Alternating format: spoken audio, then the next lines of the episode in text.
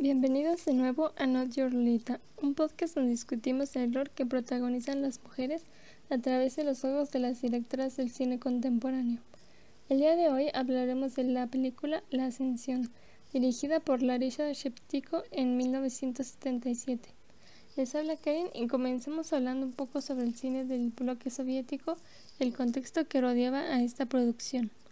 Con el ascenso al poder de Brezhnev en 1964 comenzó un largo periodo de estancamiento cultural, donde se regresaba a una censura estricta y limitaciones creativas que habían sido aligeradas bajo Nikita Khrushchev, ya que había permitido que los cineastas se alejaran de narrativas que se enfocaban en propaganda heroica sobre la Gran Guerra Patriótica y explorar aspectos más personales sobre la guerra.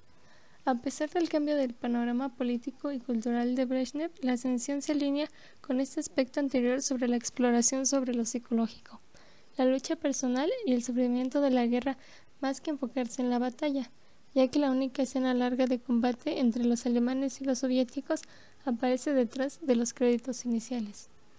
Durante 1970, los ciudadanos comenzaron a adquirir cada vez más televisores y aunque aumentó la cultura del consumidor, quienes se separaban de la ideología que se tenían eran silenciados a través del exilio o mandados a prisión.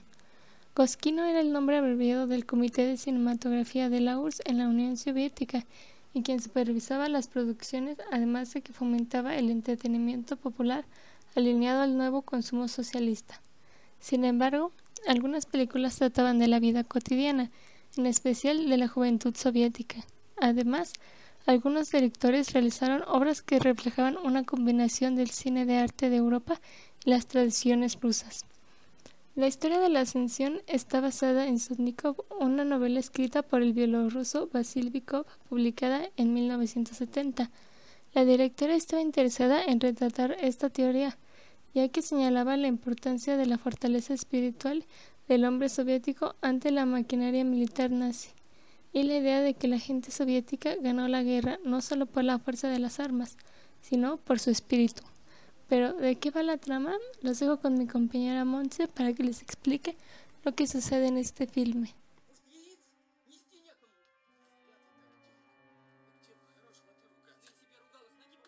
Hola, mi nombre es Monse y platicaremos sobre la trama de la ascensión.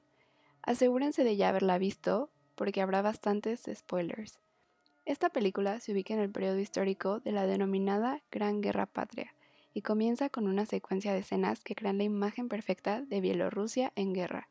Con un paisaje invernal se aprecian unidades soviéticos que huyen de alemanes. En esta unidad hay niños, adultos y ancianos. Estos logran escabullirse y deciden comer su última ración de comida, por lo que el líder decide enviar a dos hombres, Nikolai Rybak y Boris Sotnikov, en búsqueda de comida. Estos dos emprenden su camino en un escenario tan frío que casi se puede sentir. Posteriormente entran en una casa donde casualmente vive Piotr Sich, jefe colaboracionista.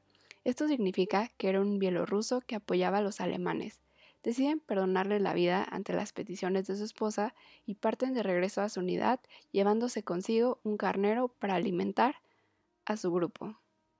Desafortunadamente, en el camino de regreso, se topan con un grupo de alemanes e inician un tiroteo, donde Nikolai Rybak avanza con mayor velocidad, quedando amparado de los disparos, pero Boris Sotnikov recibe una bala en la pierna.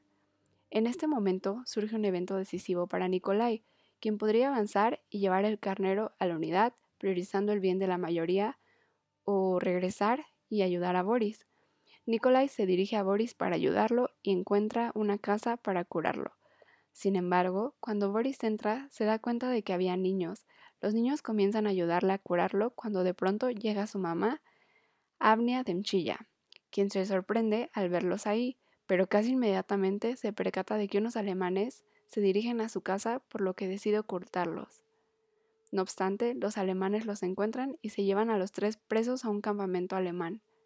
Al llegar a este campamento, Nikolai y Boris son interrogados individualmente por Portnov, un bielorruso que trabajaba con los nazis. Boris se niega a dar información, por lo que es torturado. Nikolai, por otro lado, por miedo, decide responder todas las preguntas y por esta actitud, Portnoy le menciona que podría unirse a la policía auxiliar bielorrusa para los nazis. Posteriormente, Nikolai y Boris son puestos en la misma celda, donde comienzan a discutir, y es claro que las prioridades de cada uno son distintas ahora. Boris se niega rotundamente a dar información, pero Nikolai afirma que es la única manera de sobrevivir para después poder asesinarlos y ayudar a su grupo. Más adelante, llevan a la misma celda a Piotr, jefe de los colaboracionistas, Basia, una niña de 12 años, y también a Abnia. Al día siguiente, sacan a los cinco captivos de la celda para ejecutarlos. Boris intenta asumir la responsabilidad pidiendo que dejen libres a los demás, pero no tiene éxito. Entonces Nikolai pide que lo acepten como miembro de la Policía Auxiliar Bielorrusa para los nazis, para así salvarse. Lo logra y es liberado. Los cuatro prisioneros, excepción de Nikolai, son asesinados, colgados en una plaza frente a civiles bielorrusos que, que observan la escena con tristeza. Después, los policías auxiliares bielorrusos parten con su nuevo miembro Nikolai, a quien una mujer anciana le grita Judas. Nikolai se encuentra perplejo. Al llegar al campamento alemán, intenta suicidarse colgándose en la letrina con su cinturón, pero falla. Al salir, observa la puerta del campamento y se tira la nieve a llorar. Es una película amarga, donde no se perdona a hombres, pero tampoco a niños, madres o ancianos. Desde mi punto de vista, Nikolai no es un personaje plano que puede categorizarse como un villano, solo quizás un hombre con un juicio pobre que al principio arriesgó su vida y la operación entera simplemente para apoyar a su compañero. Sin embargo, si no lo hubiera hecho, quizás pudo ahorrar el conflicto para Piotr, Abnia, sus hijos, quienes ahora estaban solos en el mundo, incluso él mismo. Pero aquí el punto de vista más importante es el tuyo. ¿Tú qué opinas? Lo dejo a tu reflexión y eso es todo por mi parte quedas en manos de mi compañera Caro.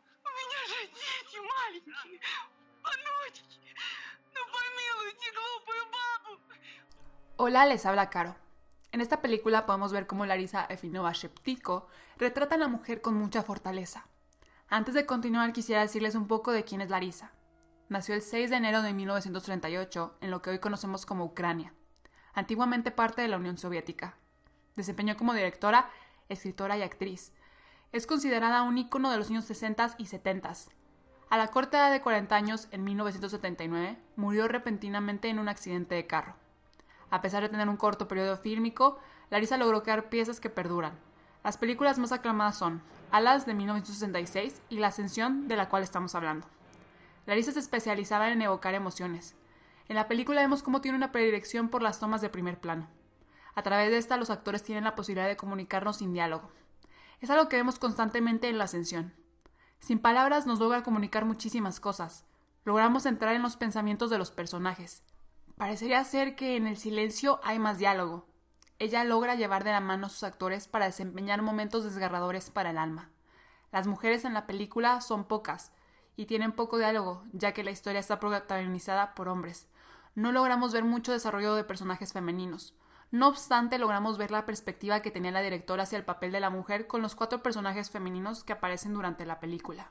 La primera mujer que aparece es una ama de casa. Su esposo no se encuentra, pero mientras ella está con los soldados los ayuda. Al regresar su esposo, ella ayuda a que no lo maten.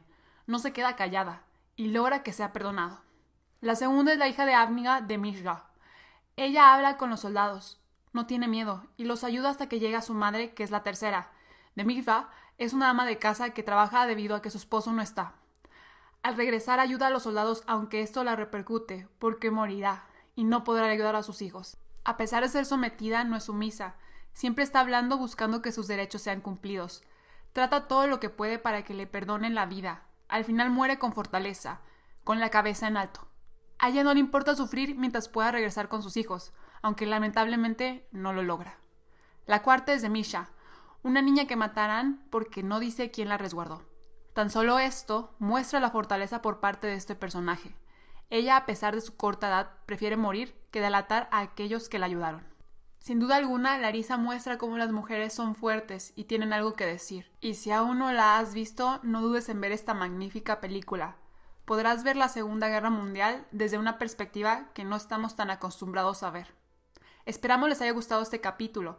Nos vemos la siguiente semana con una nueva película y una nueva directora.